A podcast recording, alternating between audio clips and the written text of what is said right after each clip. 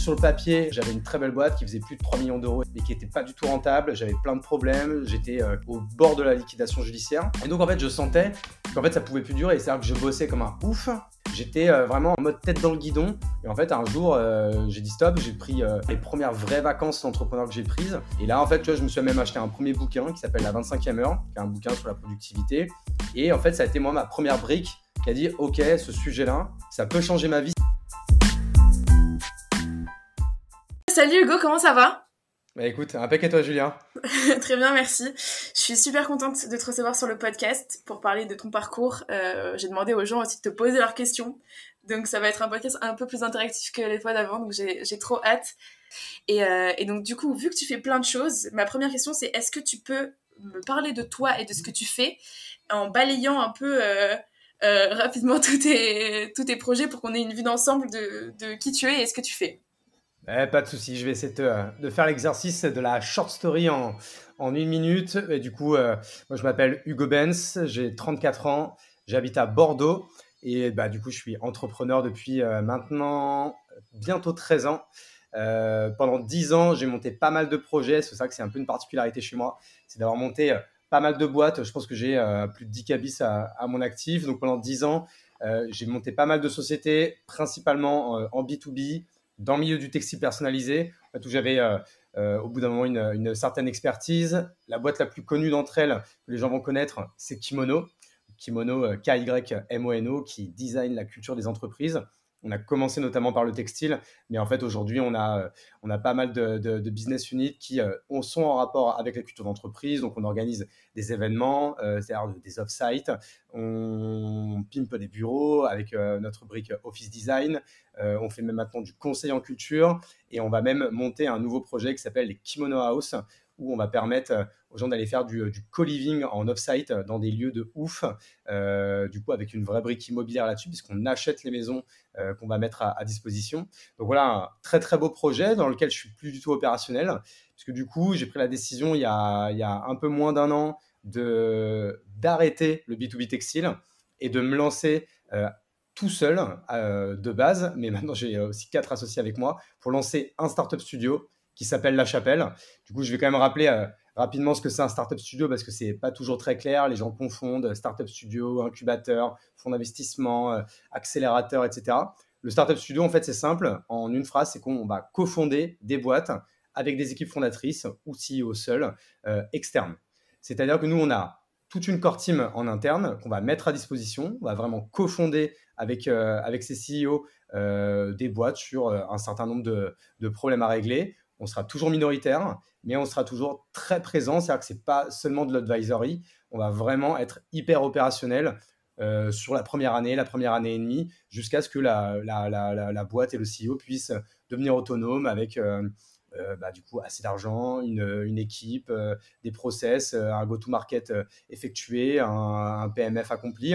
Et, et, ça, du coup, on a monté ça l'été dernier. On a déjà sorti trois projets de terre et on va là, on va essayer d'être sur un trend comme ça, 3, 4, 5 projets euh, par an. Ok, PMF pour, les, pour les pas férus d'entrepreneuriat, c'est du coup Product Market Fit. Donc c'est le moment où. Euh, tiens, vas-y, explique en un mot ce que c'est. Tu expliqueras mieux que moi. Bah, le Product Market Fit, en fait, euh, c'est quand le produit vraiment rencontre son marché et que du coup. C'est vrai que c'est difficile en fait à définir. en, fait, on sait, on sait, on sait ce que c'est, mais en fait, ça, à part de dire que c'est le moment où en fait tu n'as plus en fait à prouver qu'il y a un vrai problème à régler, que du coup tu as donc défini un problème, tu as défini une, cible et que du coup cette cible euh, en fait est euh, a vraiment ce problème et est OK pour payer euh, pour un service ou un produit pour pallier à ce problème. du coup, c'est à ce moment-là qu'on peut dire que tu as ton PMF. Quoi. Ok, trop bien. Donc ça, c'est une partie de cette activité, Kimono plus le Startup Studio, mais tu fais plein de trucs à côté. Exactement, j'essaye. J'ai après, euh, quand même, aujourd'hui, euh, je vais quand même essayer de faire en sorte que euh, presque 100% de mon temps soit dédié du coup à, la chapelle et au startup studio. Du coup, aujourd'hui, on a un ADN qui est très tourné vers la créateur économie. je pense peut-être qu'on en parlera après, mais ça qu'on est, on essaie de, régler pas mal de, problèmes et on a pas mal d'idées sur ce, milieu. On essaie vraiment de, s'expertiser, on va dire, sur ce domaine et pas en fait monter des boîtes dans la head tech, des, des, des, produits 100% SaaS, etc. Mais d'avoir un peu de tout. On va essayer d'être très bon dans quelque chose. Et, et c'est pour ça, aujourd'hui, dans les autres activités, on peut parler du Poney Club que j'ai, monté. Le Poney Club, c'est un, un club d'entrepreneurs privés. Donc aujourd'hui, on est, on est 200, il est que à Bordeaux. mais on va bientôt ouvrir Toulouse, Lyon, Montpellier. On va bientôt ouvrir Marseille aussi. Donc, du coup, pareil, c'est un mouvement qu'on va essayer de faire en sorte qu'il soit national. Mais pareil, ça, c'est un projet qui, qui, qui, est rattaché à la chapelle. Et après, bien sûr, j'ai en fait ma boîte personnelle qui s'appelle Le Plongeoir, sur laquelle je fais, euh, je fais pas mal de mentoring, un peu de consulting. J'ai encore deux, trois dossiers euh, textiles un peu historiques, etc. Mais ça, tout ça, c'est très automatisé. Ça me prend 5 heures par semaine. Et c'est euh, juste que c'est ma boîte de rémunération et c'est ce qui me permet de, de, me dérisquer et de faire en sorte que je dors bien la nuit et euh, que je suis 100% focus sur, sur le développement de la chapelle. Quoi. Ok, et tu es aussi papa, c'est important. Exactement, papa d'une petite Juliette qui a, qui a 6 ans et demi, qui est en CP et, et qui, en effet, me prend aussi pas mal de temps et qui m'apporte pas mal de bonheur. ok, alors ma première question, du coup, c'est une question que plein de gens m'ont posée. c'est comment tu fais pour gérer 300 entreprises à la fois? Ça, c'est une question de Maxime Royer, l'entrepreneur de 16 ans. Ah oui, 16 ans Non, il n'a pas 17 ans, il a 16 ans. Il a 16 ans, Maxime. Bah, en fait, euh, bah, c'est simple, ça, ça, en fait, ça passe par l'organisation. Avec l'organisation et la productivité, mais vraiment l'organisation dans son, dans son ensemble. C'est un sujet qui me passionne depuis vraiment 4 ans et que, euh, où je fais pas mal d'itérations sur moi-même, pardon. Je suis sans cesse en train de tout remettre en cause et, euh, et c'est ce qui fait qu'aujourd'hui, j'arrive à faire pas mal de choses. Que euh, si tu prends aujourd'hui, on va dire, ce que j'arrive à faire en une cinquantaine d'heures versus ce que je faisais en une cinquantaine d'heures il y a encore 4 euh, ans, 5 ans, ou même il y a encore 2 ans, et ben en fait, c'est quand même le, c'est le jour et la nuit. Parce qu'en fait, j'ai essayé de vraiment de bien découper en fait mon. C'est un processus intellectuel, hein, c'est, c'est un processus qui se, détermine en fait en quatre étapes, grosso modo si tu pars vraiment de ta vision, donc euh, vraiment c'est, quoi ta vision de, ce que tu veux faire, etc. De ta vision, tu détermines des objectifs. Tu essaies faire, de faire en sorte qu'ils soient hyper clairs, assez inspirants, assez euh, quand même pragmatiques, ambitieux mais réalistes. Et de ces objectifs, tu vas déterminer du coup des résultats clés à atteindre. Donc là, des résultats clés mesurables et quantifiables. Et du coup, de là, tu vas déterminer des projets à mettre en place et de ces projets, une liste de tâches tu vois, en fait, j'ai vraiment en fait découpé un peu euh, vraiment en entonnoir, hein, si on peut rappeler, donc euh, la vision, les objectifs, les résultats clés, les projets à, établir et du coup les tâches à accomplir euh, dans ces projets. Et en fait, après, je vais timer tout ça dans mon agenda, donc qui est sans cesse en train d'être d'être vu et revu. Hein, je le fais sans cesse évoluer. Et, et, en fait, à partir du moment où j'ai fait ce travail-là, bah, en fait, je m'y tiens. Donc là, ça demande quand même pas mal de discipline. Euh, je suis un très grand, un très grand adepte des routines. C'est-à-dire que plus les choses sont euh, routinières, plus tu es efficace. je ne vais pas rappeler aux gens ce que c'est le, le taylorisme. Hein. Plus, euh, plus, tu fais, plus tu réalises quelque chose dans un, dans un même sens, dans un même, avec les mêmes étapes, bah, plus tu vas devenir expert et plus tu vas le faire instinctivement et avec beaucoup plus d'efficacité. Et en fait, aujourd'hui, c'est un peu ça. En fait, c'est avec ce système-là, je me crée un second cerveau et après, je me mets en pilotage automatique. Et du coup, quand tu, pour, pour conclure, c'est que quand tu fais ce travail euh, qui prend du temps, et eh ben en fait, tu éjectes tout ce qui n'est pas important et tout ce qui n'est pas urgent. Et c'est ce qui fait que tu gagnes en efficacité. Et euh, parce qu'en fait, on n'a même, même pas idée de aujourd'hui, je sais pas, que, tu travailles 30, euh, 30 heures, 40 heures, 50 heures ou 60 heures. Après, chacun fait comme il veut. En fait, c'est énorme ce que tu peux accomplir dans, dans, ce temps-là. Tu vois, on a, a tous eu cette expérience où des fois, on, un gros projet qui est important, qu'on procrastine et d'un coup on se dit vas-y, je me mets dedans et on se met dedans pendant 2-3 heures, mais ultra focus. Et là on se dit putain, ce que je viens de faire en 2-3 heures, mais c'est ouf. Ça m'a vraiment, il y a, y a, un avant et un après. Et quand tu, bah, quand tu penses, par exemple, si quelqu'un qui travaille, euh, je sais pas, 60 heures par semaine, c'est beaucoup 60 heures, mais ça peut arriver, bah, en fait, 3 heures, c'est à peine 5%. Donc, bien sûr, tu peux pas être intense pendant 60 heures, mais sur les 60 heures, tu peux être intense, je sais pas, à 25 heures. Donc, 20, allez, même, on va dire 24 heures. Et donc, tu vois, ce slot de 3 heures où tu as été hyper fier de toi, et eh ben en fait, tu peux le, répéter euh, du coup euh, 8 fois et faire du coup 24 heures d'intensité. Et, euh, et, en fait, tu te rends compte que le temps, on l'a, il suffit juste de bien l'utiliser. Mais ça, ce qui est assez ouf, c'est que euh, vu que tu es sur plein de boîtes, tu es avec plein de gens différents, plein de partenaires différentes, et potentiellement les tâches que tu as à faire, c'est pas des tâches qui te demandent d'être euh, focus, enfin c'est pas des tâches qui peuvent être forcément faites en étant focus tout seul, c'est aussi des, des trucs qui dépendent de plein de gens, et c'est l'impression que ça qui draine un peu l'énergie et le temps. Bah ouais, mais en fait, après, euh, pareil, c'est, euh, tu vois, du coup, euh, pour, pour, pour pallier à tout ça, du coup, bah, tu as plein d'outils, plein d'outils collaboratifs. Donc, tu vois, tu prends juste un, Notion et un Slack. Et encore une fois, à partir du moment où toutes les semaines, tu fais quasiment la même chose, et du coup, tu as établi, tu vois, moi, moi je, sais ce que je vais faire pendant les quatre semaines qui suivent. Tu vois, je sais que le mercredi matin de la semaine prochaine, de 6h à 8h, je suis sur tel projet. Je me suis déjà listé ce que je dois faire j'ai listé les, les, parties prenantes que, j'ai avec moi, euh, qui sont du coup euh, taguées euh, sur Notion, ou alors du coup c'est dans un dans un onglet Slack, enfin dans un channel Slack ou quoi. Et en fait, du coup, tu es, encore une fois, je répète ce mot, c'est tu te mets en pilotage automatique. Et en fait, tu c'est comme si en fait tu étais ton propre patron et du coup tu, tu fais ce que ton toi du passé t'a imposé de faire. Donc moi qui déteste prendre des ordres, à l'arrière, j'accepte de, comme de prendre des ordres de moi-même. Euh, et, c'est un peu ce que je fais en fait dans, dans, dans, mon organisation. Ça a été quoi le déclic pour toi d'être vraiment aussi discipliné dans, dans ton temps et aussi intentionnel Est-ce que tu es arrivé à peut-être un truc qui a fait que euh, tu t'es dit c'est plus possible de ne pas être aussi organisé? Ouais, bah moi j'étais quelqu'un qui était très indiscipliné, c'est-à-dire que j'étais un, j'étais une bête de travail. Euh, et j'avais quand même des bons résultats, je performais, mais en fait je performais parce que je travaillais énormément comme un, euh, comme un gros chien de la casse. Et ça, en fait, ça marche très bien quand on est jeune, mais très vite, euh, ça peut pas tenir sur la durée. Quand tu bah, quand as un enfant, quand tu as tout ça, quand tu commences aussi à avoir d'autres envies, tu vois, quand tu commences à, sentir, par exemple, moi, c'était, je sentais que j'étais pas dans une santé de ouf parce que je faisais peu de sport, parce que je croyais que j'avais pas le temps d'en faire, etc. Et à un moment donné, et en plus, moi, c'était une période de ma vie, donc 2018, où euh, sur le papier, euh, j'avais une très belle boîte qui faisait plus de 3 millions d'euros, etc., mais qui n'était pas du tout rentable. J'avais plein de problèmes. J'étais euh, quasiment en cessation de paiement, etc., au bord de la liquidation judiciaire. Et d'ailleurs, spoiler alerte, j'ai liquidé cette boîte un an après. Et donc, en fait, je sentais qu'en fait, ça pouvait plus durer. C'est-à-dire que je bossais comme un ouf. Sur le papier, j'étais performant parce que je faisais du chiffre, j'avais beaucoup de clients, etc.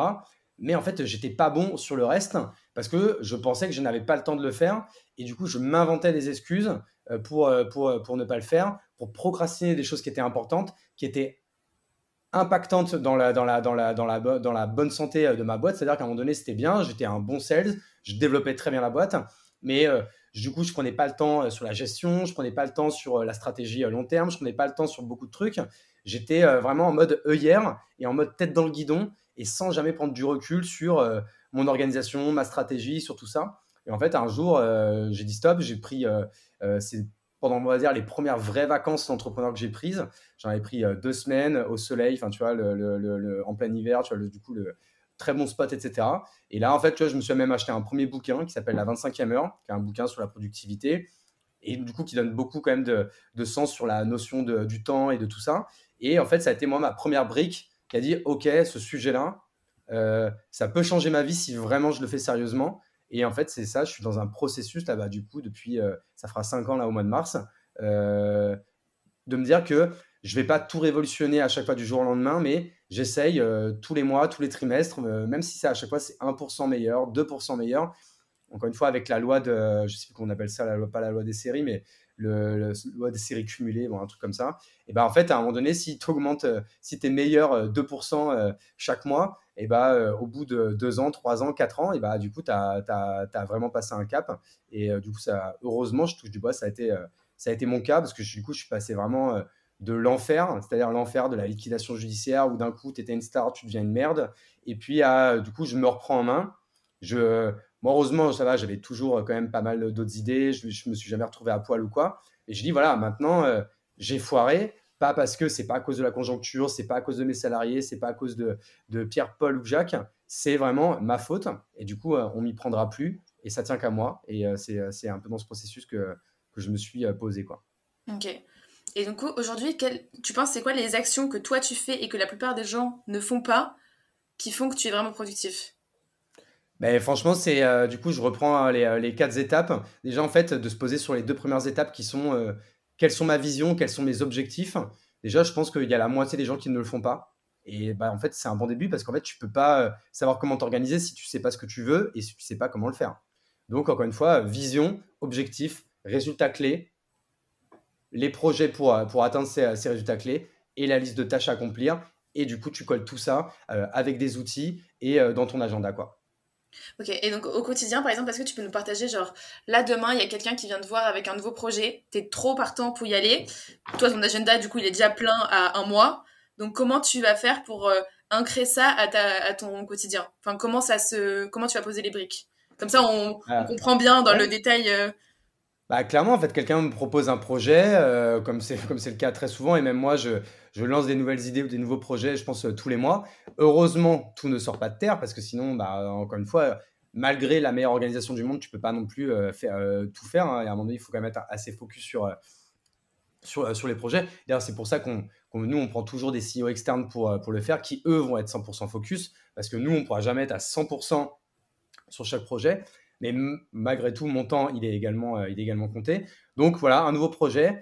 Euh, bah, D'abord, il va falloir le creuser. Donc, franchement, pour creuser un projet, il n'y a pas besoin d'y passer 5 euh, heures dans la semaine. Tu peux y passer une heure, une heure et demie, deux heures.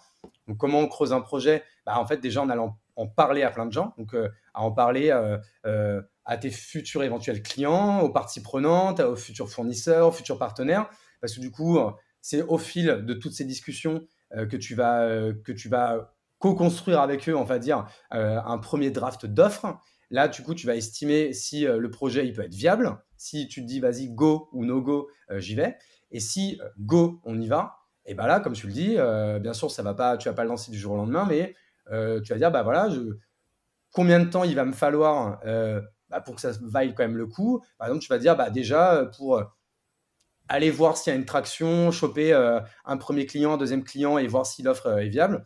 En vrai, euh, avec même 3-4 heures par semaine, c'est possible. Et donc, qu'est-ce que tu fais? Tu prends ton agenda et tu dis, est-ce que ça, c'est plus important que ça? Oui, non. Si c'est si non, bon, bah ok. Est-ce que c'est plus important que ça? Oui ou non? Oui.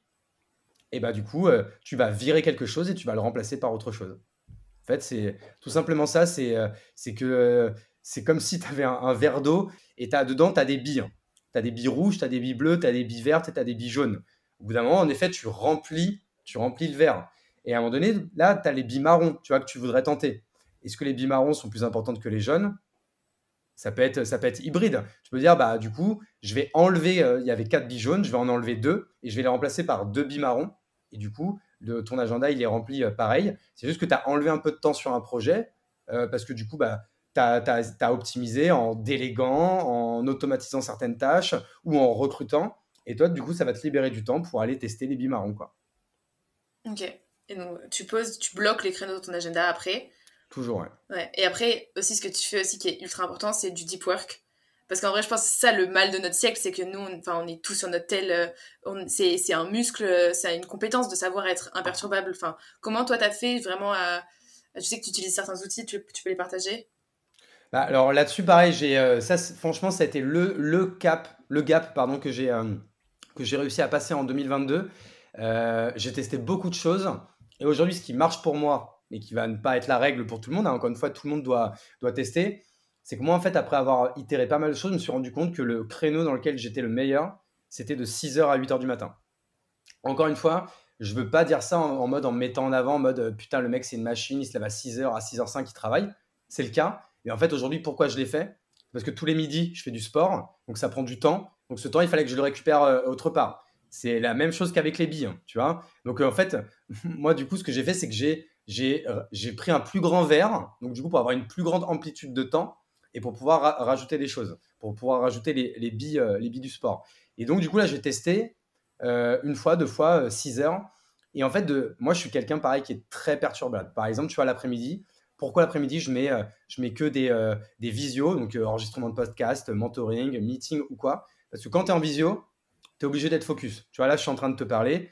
Du coup, je suis à fond parce que je veux, je veux pas te décevoir, je veux pas décevoir les gens qui vont, qui vont nous écouter, etc. Je suis à fond.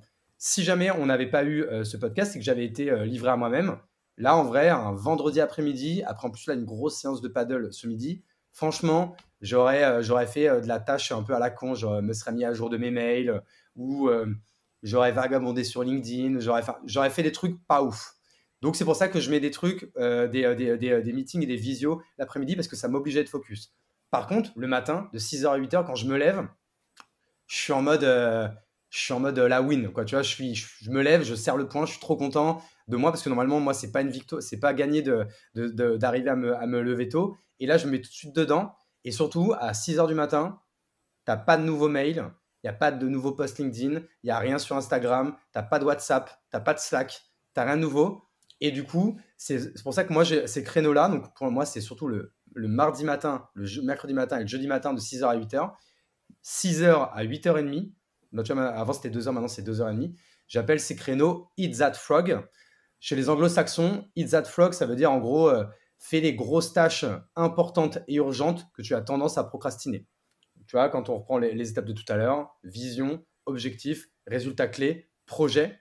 Et donc, du coup, ce sont les projets importants qui vont être impactants dans, euh, dans les résultats clés et du coup qui vont être impactants dans mes objectifs et qui vont servir ma vision. Tu vois, c'est toujours le même, le même cheminement euh, intellectuel. Et là, pendant deux heures et demie, je suis à fond sur, sur, euh, sur quelque chose. Tu vois, c'est des projets, par exemple, des fois qui vont prendre cinq heures. Du coup, tu prends deux créneaux Hit That Frog pour le faire. Alors que si, tu te, si, tu, si je m'étais pas forcé à faire ça, et eh bah, du coup, j'aurais fait une demi-heure par-ci, une heure par là, et à chaque fois, faut te remettre dedans, faut te refocus, faut te machin. Alors que moi, le matin, j'arrive en mode guerre et je fais, euh, je, fais ça.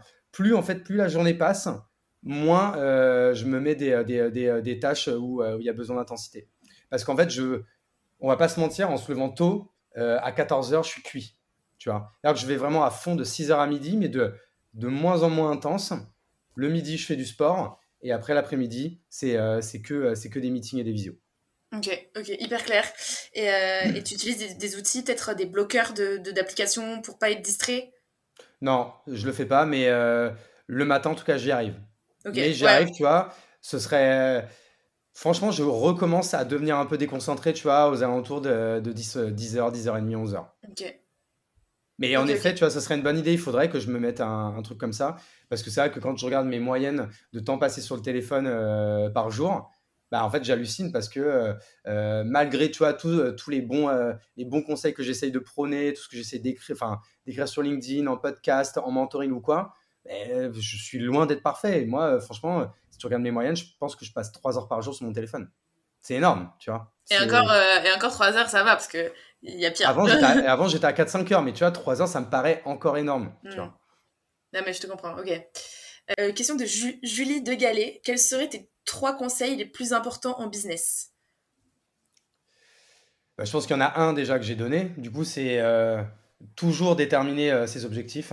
Donc euh, là, on peut parler de la méthode des OKR, hein, OKR, donc les objectifs qui résultent, donc les objectifs et résultats clés. Donc c'est ce que je disais tout à l'heure, donc je vais peut-être pas me, répéter là-dessus, mais ça c'est le vraiment c'est le premier conseil. Le deuxième conseil, c'est franchement, BizDev, Sales, Client, First t'emmerde pas avec tout ce qui n'est pas important et pas urgent, ton logo, ton nom, ton site internet, euh, ta page LinkedIn, tout ça, on s'en fout. Fais un premier draft de, de, produits ou d'offres et va tout de suite te confronter au marché. N'aie pas peur d'en parler à un million de personnes. Franchement, il n'y a personne qui te piquera ton idée. Et donc ça, c'est vraiment le deuxième conseil. Va tout de suite te confronter au marché, va tout de suite essayer de, même pas forcément vendre, mais au moins d'aller co-construire ton offre avec des futurs clients, des futurs euh, euh, parties prenantes, prestataires, fournisseurs, euh, prescripteurs, etc. Donc ça, c'est hyper important. Et, et, le troisième bon conseil, bah, franchement, parce que moi, ça a quand même changé ma vie, je pense que ça change la vie de beaucoup de gens, je pense que ça change la tienne aussi, c'est créez-vous votre propre média. C'est-à-dire aujourd'hui, franchement, commencez à écrire sur LinkedIn, commencez à poster sur TikTok, créer sa chaîne YouTube, créer sa newsletter, créer tout ça, ça fait peur au début. Euh, les, euh, euh, les, ça marche pas tout de suite, mais les effets cumulés sont incroyables. C'est ça que je cherchais tout à l'heure comme expression, les effets cumulés. Et ça, franchement, c'est le troisième vraiment bon conseil, je pense, qu'on peut donner aux gens. Et surtout aux jeunes, parce qu'en fait, plus, si vous commencez à 20 ans, bah, à 30 ans, vous aurez un média de ouf. Tu vois, moi, je me suis mis là-dessus à 33 ans mieux, vaut tard que jamais, mais ça, franchement, c'est euh, clairement important. Et en plus, en, le faisant, c'est pas du temps de perdu, parce que vous vous obligez à écrire ou du coup à parler. Enfin, même si tu fais une vidéo, souvent quand même tu vas la scripter. Ça te pose en fait à mettre sur papier ce que tu as dans la tête. Donc en fait, on revient à ce qu'on disait tout à l'heure, à te poser la question de quelle est ta vision, quels sont tes objectifs, quels sont tes, tes, tes, tes, best skills, tes best practices, comment tu vas le faire. Et ça t'oblige en fait à essayer de le transmettre. Et puis en fait, après, tu vois, je dis toujours, euh, bah, plus tu vas donner, plus tu vas recevoir. Donc franchement, c'est jamais du temps perdu. Après, je mets un bémol. Euh, n'y passez pas 5 heures par jour. Quoi. Au début, peut-être passez-y 2-3 heures, mais après, très vite, essayez d'optimiser euh, une demi-heure, une heure par jour, c'est suffisant. Encore une fois, toujours avec une bonne organisation. Et tu deviens expert parce que ça devient ta routine. Tu vois, moi aujourd'hui, je poste tous les jours. Moi, tu m'aurais dit ça même il y a encore 6 mois. Jamais j'aurais réussi à, faire ça, tu vois. Euh, du coup, j'aimerais bien qu'on revienne euh, à tes tout débuts dans l'entrepreneuriat. La boîte s'appelait Image Corp, en effet. Ouais, je, peux, je, peux te, je, je, peux te refaire vraiment le, truc en deux mots. Hein. Moi, en fait, si on remet dans ce contexte-là, bon, on est en 2010 je suis un peu en, je suis un peu en échec scolaire euh, en, en école de commerce parce que ouais, les, les cours ça m'intéresse plus. Je suis vraiment très porté par euh, la fête, les copains, les, euh, les assos, etc. Et, et, donc du coup, il, faut quand même que j'aille que je trouve en fait un contrat d'apprentissage parce que j'ai redoublé. Donc il faut que je trouve un, contrat d'apprentissage pour payer un peu cette année foirée parce que du coup j'avais plus de thunes et le banquier voulait pas me faire de rallonge. Et là, encore une fois, il avait bien raison. Je tombe dans cette boîte qui, était une petite boîte qui faisait de l'impression numérique sur tout support et notamment textile. Et euh, là, euh, coup de bol, en fait, c'était la boîte qui a racheté pile au moment où j'arrive par Christophe Charles, qui était donc le PDG de Cdiscount et qui venait de revendre ses dernières parts au groupe Casino. Et en fait, qui d'un coup devient mon mentor. Et en fait, où je me dis, mais putain, voilà, en fait, moi, c'est ça que je veux devenir. C'est je, veux, je, veux de, je veux être comme ce mec, je veux plaire à ce mec. Et en fait, du coup, là, c'est là que j'ai énormément de chance. C'est que ma mission, en fait, euh, qui était un peu de mission euh, de stage euh, couteau suisse. Et encore une fois, c'est très bien parce que ça m'a fait toucher à tout et ça m'a fait voir comment marchait une entreprise, hein, de la compta à la logistique, à la vente, au marketing, au web, au SEO, à tout ce que tu veux. À un coup, en fait, à un poste vraiment d'intrapreneur où je devais monter des projets, monter des boîtes dans la boîte. Tu vois, un peu déjà comme un petit startup studio en fait. Donc c'était, tu vois, un petit startup studio avant l'heure. Et, et en fait, moi, c'est comme ça que je suis tombé dans le textile, où je me suis rendu compte que j'étais bon dans quelque chose, et en plus, ça m'a plu. Euh, que j'étais bon dans les débuts de projet. Donc, euh, tu vois, là, bien savoir, en fait, où est, un peu ta zone de génie. Et, euh, surtout qu'en fait, entrepreneur, c'est exactement ce que je voulais faire et que je voulais rien faire d'autre, quoi. Donc, ça m'a très vite apporté ce genre de certitude, quoi. Mais du coup, j'ai une question, c'est comment tu as gagné la confiance à cette époque-là de Christophe Charles? Comment tu as fait en étant stagiaire pour prouver à cet homme qu'il pouvait te faire confiance et te donner des responsabilités euh, euh, de lancer un projet en autonomie quoi. Bah déjà en fait ce qui a, ce qui a été euh, bah, ce qui a été hyper bien pour nous c'est que c'était un mec qui était enfin c'est un mec qui est porté sur l'action. Tu vois tout le blabla à côté rien à battre. Tu vois il avait une, toujours une phrase qui nous répétait qui était le mieux est l'ennemi du bien. Soyez dans l'action et surtout chiffre d'affaires bizdev sales part de marché Vraiment, on passait notre journée à faire ça. Et si on voulait faire du marketing ou des choses voilà, qui étaient euh, brodées autour, bah, euh, on le faisait après. Et on avait tout de suite quand même des objectifs et on faisait un point hebdomadaire avec lui. Et en fait, nous, euh, on avait plutôt intérêt, quand on faisait ce point hebdomadaire, d'être aux objectifs. Et donc, on était très sales oriented, c'est-à-dire qu'on savait toujours, donc on avait toujours un objectif dans le mois, on savait toujours où on en était, est-ce qu'on était en retard, dans les clous, en avance, et on était très chiffres, objectifs euh, orientés. Et c'est euh, pour moi, c'est, il nous a vraiment transmis cet ADN-là. Et ça, c'est un ADN que j'ai gardé après euh, dans toutes mes aventures et que j'essaie à chaque fois de transmettre à mes équipes. Ok. Et du coup, toi, aujourd'hui, quand tu vois des jeunes entrepreneurs autour de toi, un peu comme Christophe Charles a dû te voir au début, quelles sont, à ton avis, les qualités et les défauts qui fait que tu as un, quelqu'un en qui tu as confiance et sur lequel tu miserais et quelqu'un en qui tu n'as pas confiance? Ah, franchement, c'est ça. Moi, je, je l'ai, tu vois, c'est, comme quand euh, tu vas visiter un appart. Tu vois, franchement, euh, au bout de deux minutes, tu sais si tu vas le prendre ou si tu vas pas le prendre, quoi. Et c'est pareil quand tu fais des entretiens d'embauche, etc. En fait, c'est ça qui est dramatique, c'est qu'au bout de deux minutes, tu sais euh, si tu commences à avoir un coup de cœur ou si tu n'en as pas. Franchement, en fait, la, que ce soit le recrutement ou trouver des associés ou quoi, c'est, c'est, on peut faire un peu le rapport en fait avec un, avec les relations amoureuses. Tu sais, tu sens très vite si tu as quand tu flirtes, tu sais, si tu as un peu un coup de foot pour la personne, si tu as un coup, tu vois, tu dis putain, il est en train de se passer un truc. Euh, la, personne dégage quelque chose qui m'attire, tu vois. C'est euh, des choses des fois qu'on peut pas trop expliquer, mais bon, je vais quand même essayer de le faire. Et en fait, moi, ce, que, ce, que, ce qui, ce qui m'attire euh, vers même les, euh, la, plupart des jeunes, et, quand je l'arrive à les mettre en deux catégories, c'est-à-dire ceux qui vont vraiment m'intéresser et ceux qui vont pas m'intéresser, bah, c'est vraiment, encore une fois, ceux où je sens qu'ils sont tournés vers l'action, qui sont tournés vers... Il n'y a pas de problème, il n'y a que des solutions et je vais en trouver et je vais les trouver tout seul je suis, tu vois, quelqu'un qui, qui, te, qui te vend le truc en mode euh, j'ai envie que tu m'apprennes. Si c'est que ça, tu vois, ça, moi, ça me gêne un peu. C'est plus un mec déjà qui va avoir confiance et qui te dit voilà, moi, je, lance des projets depuis euh, que, j'ai, euh, que je suis au lycée, etc. Tu vois, moi, ça, c'est le truc qui m'impressionne. Parce que moi, je n'étais pas du tout comme ça. Hein. Moi, j'ai découvert que je voulais être entrepreneur. Je moi, j'avais déjà 22 piges. Tu m'aurais demandé ça, moi, à 17 ans à part euh, écrire des articles sur mon, euh, sur, sur, sur mon blog et euh, mater des films et des séries, franchement, je savais rien faire, quoi. J'avais pas, enfin, je, je m'intéressais, j'aurais été même incapable de te dire qui était le PDG de Google ou même le PDG d'Apple, tu vois, je ne connaissais même pas, quoi. Euh, j'étais pas du tout intéressé pour ça. Pour moi, c'était pas inné. Et moi, ce que, ce que j'arrive à, détecter, c'est quand tu sens que les mecs, ils ont ça dans le sang, en fait. Ils sont faits pour ça. C'est des entrepreneurs. C'est-à-dire que c'est des mecs qui, qui vont pas avoir peur de prendre des risques, mais qui ont cette euh, fougueuse envie d'être libre et du coup de, d'impacter cette liberté par le fait de, devenir entrepreneur. Tu vois, quelqu'un en fait qui veut devenir entrepreneur parce qu'il dit euh, euh, Je sens que j'ai la fibre entrepreneuriale, j'ai, le doux rêve d'être entrepreneur. Moi, ça, ça me plaît pas, ce genre de phrase.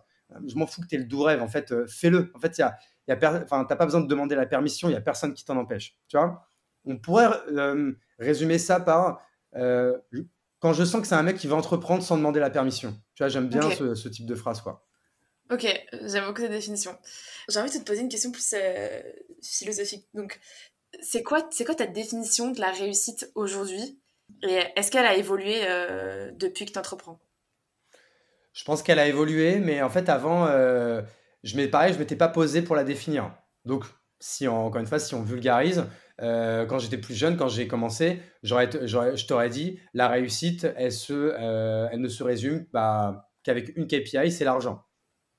Ton chiffre d'affaires d'un côté, donc là j'étais très orienté euh, chiffre d'affaires par de marché. La rentabilité, j'y pensais pas trop. Et du coup, combien, excuse-moi, combien moi je pouvais gagner. Donc en fait, c'était mes deux KPI pour savoir si j'étais dans un degré de réussite avec une note de 1 à 10. Aujourd'hui, pareil, c'est encore une fois quelque chose que j'ai essayé de grave réfléchir. Et je pense qu'il n'y a pas de définition unique parce que chacun a sa propre définition. Et c'est une définition qui peut se, euh, se résumer euh, par des curseurs. Donc moi, en fait, j'ai vachement réfléchi à ça et je me suis dit que moi, j'avais quatre curseurs. J'ai le curseur de la performance, le curseur de l'argent, le curseur du kiff et le curseur de la liberté. C'est mes quatre curseurs. Donc, et j'essaye à chaque fois de les noter de 1 à 10 c'est impossible d'avoir 10 sur 10 partout. Enfin, je suis parti de ce postulat. C'est impossible parce que dès que tu vas à fond dans un curseur, souvent, ça va en enlever euh, dans un, dans, un autre. Je vais te donner un exemple. Souvent, plus tu veux avoir, te rapprocher du 10 sur 10 sur l'aspect, par exemple, performance et argent, bah souvent, quand même, il va falloir travailler dur, ça va être intense, etc.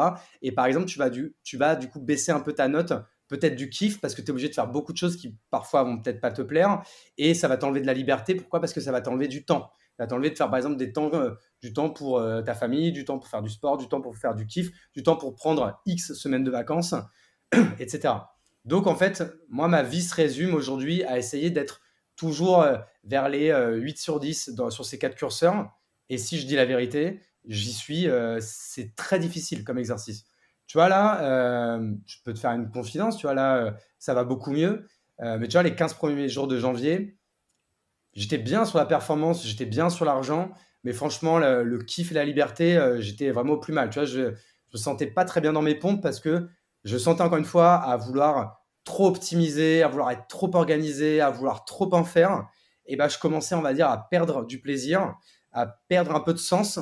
Et, et au début, tu vois, c'est difficile en fait de faire, de faire un peu ce, diagnostic, de dire putain, mais c'est quoi là je, suis en train de faire un début de dépression, je suis en début de burn-out, c'est difficile, tu vois, à faire ces symptômes-là, mais j'ai réussi à me dire là, je, je, vais pas bien, ça va pas, tu vois, quand tu commences à être un peu aigri, quand tu commences, tu vois, à être euh, à fleur de peau sur plein de choses.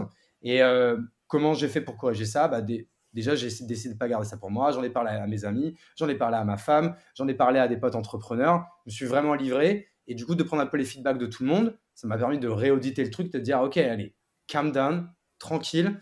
Après, là, plus j'ai de la chance, je pars en vacances bientôt. Donc, ça va me permettre, pareil, de, de relâcher le truc. Mais tu vois, c'est, euh, pour revenir un peu à ta question, c'est quoi un peu mon degré de réussite? Bah, C'est quand je suis euh, au plus près de 10 sur 10 sur ces, euh, sur ces quatre choses-là. Donc la performance, l'argent, la liberté et le kiff. Ok, ok. J'aime beaucoup ta définition, je la trouve hyper originale. Et ça crée aussi cette forme d'équilibre, parce que c'est vrai que c'est jamais que la liberté, c'est jamais que l'argent, c'est jamais que le kiff. Euh, j'aimerais qu'on parle de la chance, parce que du coup, tu parles souvent de provoquer la chance. Euh, alors, est-ce que tu peux nous raconter déjà des anecdotes Peut-être l'anecdote où tu as l'impression d'avoir le plus provoqué, euh, parce que je trouve c'est c'est ça interpelle vachement quand on entend des anecdotes des, des entrepreneurs, qu'est-ce qu'ils ont fait pour atteindre les résultats pour lesquels ils sont reconnus. Quoi. Bah, si on parle de la chance en entrepreneuriat, euh, le, premier, le premier item, encore une fois, c'est vraiment euh, le réseau et les rencontres. Plus tu vas rencontrer euh, de, personnes, plus tu vas provoquer, on va dire, des chances dans le mode des opportunités. Que ce soit des opportunités business, des opportunités d'association, encore une fois aussi des, opportunités de kiff. Hein. tu vas rencontrer des gens avec qui, du coup, tu vas, tu vas aller jouer au golf si, c'est ton kiff, jouer au paddle si c'est ton kiff, jouer au foot si c'est ton kiff tu vas même peut-être rencontrer l'amour, j'en sais rien, tu vois, c'est plus tu vas rencontrer de gens et plus tu vas, tu vas, tu vas, tu vas provoquer ce type de chance. Bah, tu vois, moi, le, premier exemple que je vais donner, c'est il y a un an, quand j'ai créé euh, le Poney Club. De base, encore une fois, je le crée pour moi parce que je voulais provoquer euh, ces rencontres et il n'y avait rien. Euh, je voyais pas d'initiative qui moi me parlait, euh, etc. tu vois tout ce qui est les after work, les trucs de la French Tech, etc. C'est très bien pour plein de monde. Moi, ça me ça me parle pas des masses, donc je voulais créer en fait mon propre truc. Et en fait, au début, ça, j'ai pris 10 euh, personnes qui n'étaient pas des potes encore à proprement parler là-dessus.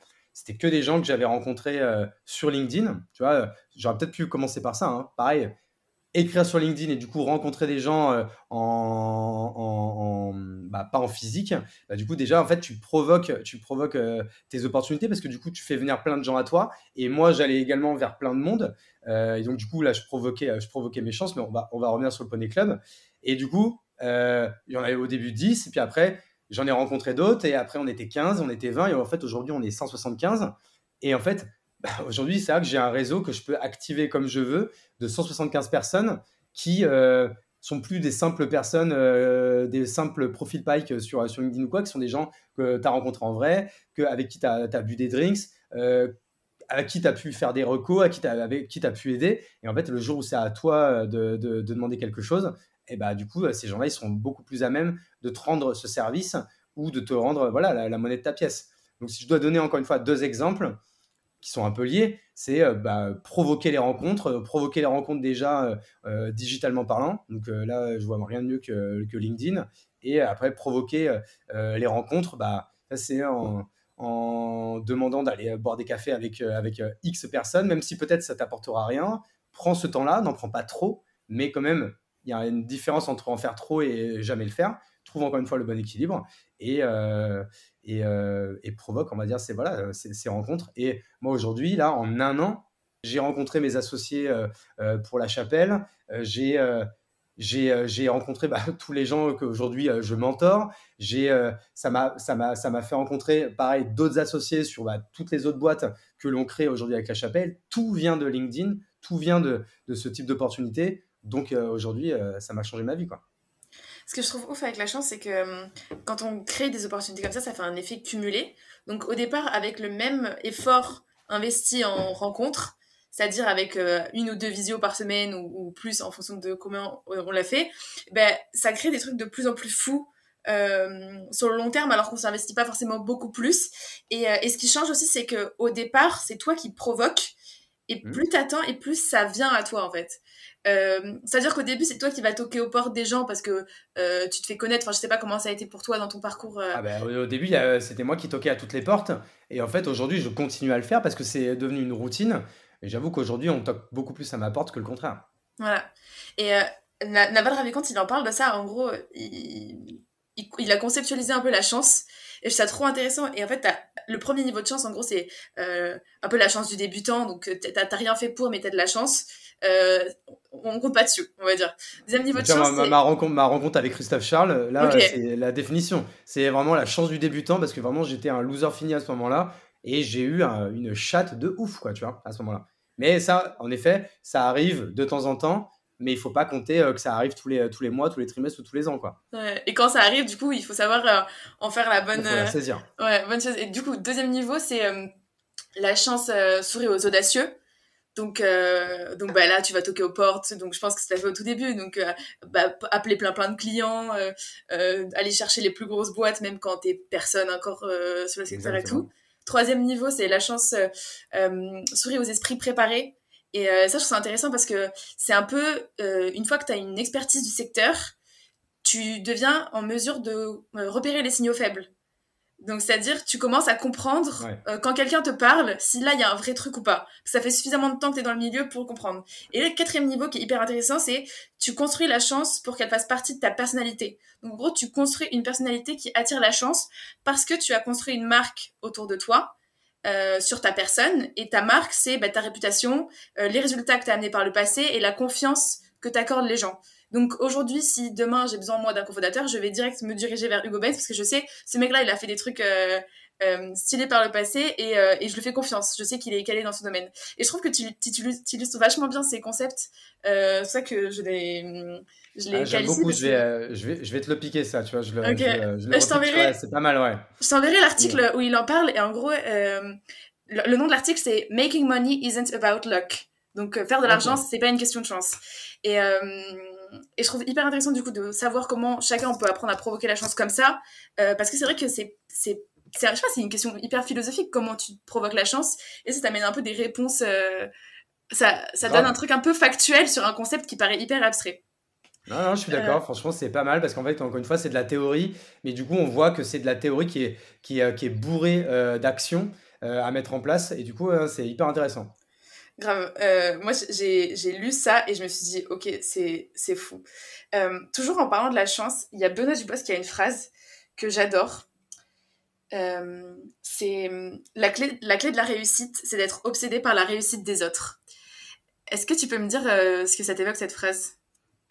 Ah, c'est intéressant. Bah, en fait, ça, c'est une phrase en fait qui est, qui est bourrée du coup euh, d'humilité et d'altruisme.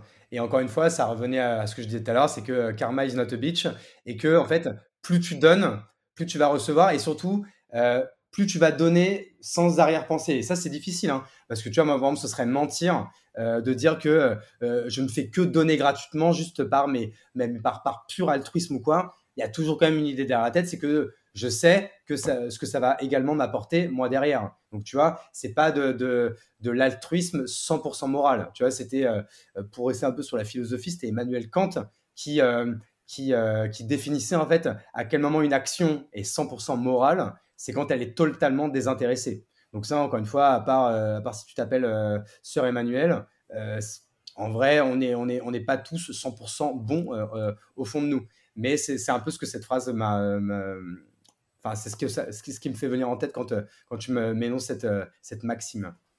Et c'est marrant parce que tu vois, euh, je pense que ça, c'est un truc qu'il faut accepter et, désacraliser quand tu commences à faire du réseau. Et je sais que c'est un truc qui bloque beaucoup de gens, c'est de dire le réseau, c'est jamais désintéressé. Et en fait, moi-même, ça m'a mis trop mal à l'aise au départ. Parce que du coup, à partir du moment où tu es dans cette optique-là, tu te dis qu'à chaque fois que tu contactes quelqu'un, tu as une petite idée dans la tête. Mais il faut réussir à genre, changer ce truc je pense, en acceptant qu'on est tous euh, intéressés, mais et voir l'intéressement dans un truc différent plutôt, on a tous à s'apporter. Vu qu'on a tous des besoins différents, on est dans une société de service. Donc toi, tu as besoin de ça, moi j'ai besoin de ça, viens, on se l'échange. Et, euh, et, euh, et, ok, j'aime beaucoup ta définition. Hmm, ok, c'est hyper important, hyper intéressant. bon, on arrive sur la fin de cette interview. du coup, c'est une personne sur LinkedIn qui posait la question euh, quel conseil est-ce que tu donnerais euh, à nous qui, sommes euh, étudiants ou jeunes entrepreneurs euh, pour réussir et s'épanouir dans le business? Bah, Déjà, on, va, on va un peu faire un peu de répète, hein, mais c'est du coup, bah, déjà réfléchissez bien en fait, à, à, votre vision, à ce que vous voulez. Si vous sentez bah, en fait, que vraiment vous avez ce rapport au risque et à la liberté qui va vraiment définir un entrepreneur, bah, en fait, lancez-vous. En fait, vous êtes bon en quoi Je sais faire ça. Bah, vas-y, va le vendre tout de suite. Teste. Vous n'avez rien à perdre dans tous les cas. Ça, c'est encore une fois, c'est un, peu bateau. Je vais redonner ce conseil de, enfin, posez-vous tout de suite sur votre média personnel, sur votre marque personnelle et commencez tout de suite à, créer du contenu parce que je pense que c'est hyper important. Euh, et euh, faites-vous un réseau de feu, c'est-à-dire n'hésitez pas à, aller euh, rencontrer des gens, aller aux événements. vous avez le temps, là encore une fois au début, donc les, gens qui vous paraissent intéressants, qui vous demandent un café ou, ou une visio, dites oui. Dites-vous que voilà, je sais pas, vous mettez deux trois créneaux dans la semaine qui sont dédiés à ça. Vous les calez dans votre calendrier exprès et vous et vous l'envoyez dès qu'une personne vous paraît intéressante allez, euh, allez euh, contacter les plus grands CEO ou les personnes qui vous inspirent, n'ayez pas peur. Donc en fait, c'est un peu, c'est un peu ça. Hein, c'est euh, n'ayez pas peur de tenter le réseau et votre, votre, créer votre propre média. C'est les trois, c'est un peu les trois piliers quoi. Ok. Tu as une success story à, nous raconter, enfin un exemple, je sais pas, un CEO qui t'a marqué et avec qui tu as réussi à créer de la relation?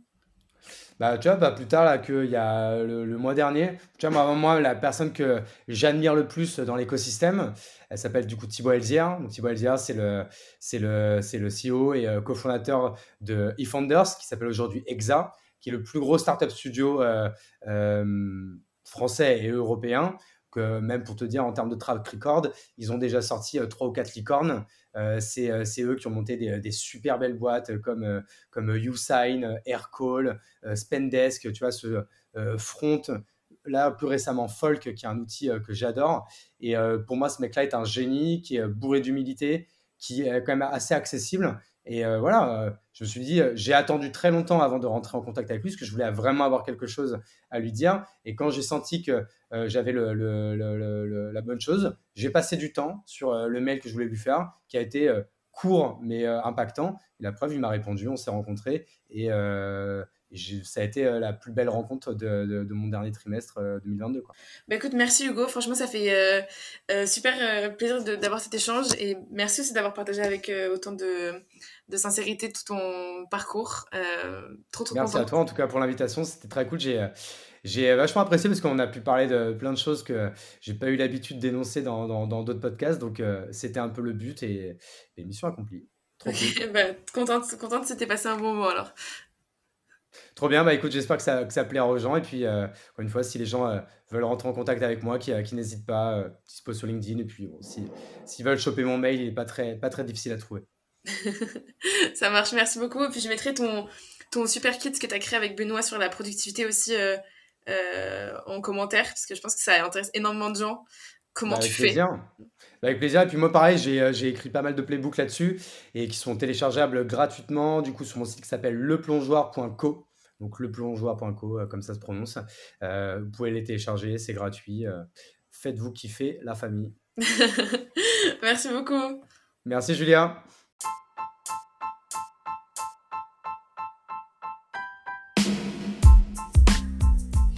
Merci à tous d'avoir écouté cet épisode jusqu'au bout.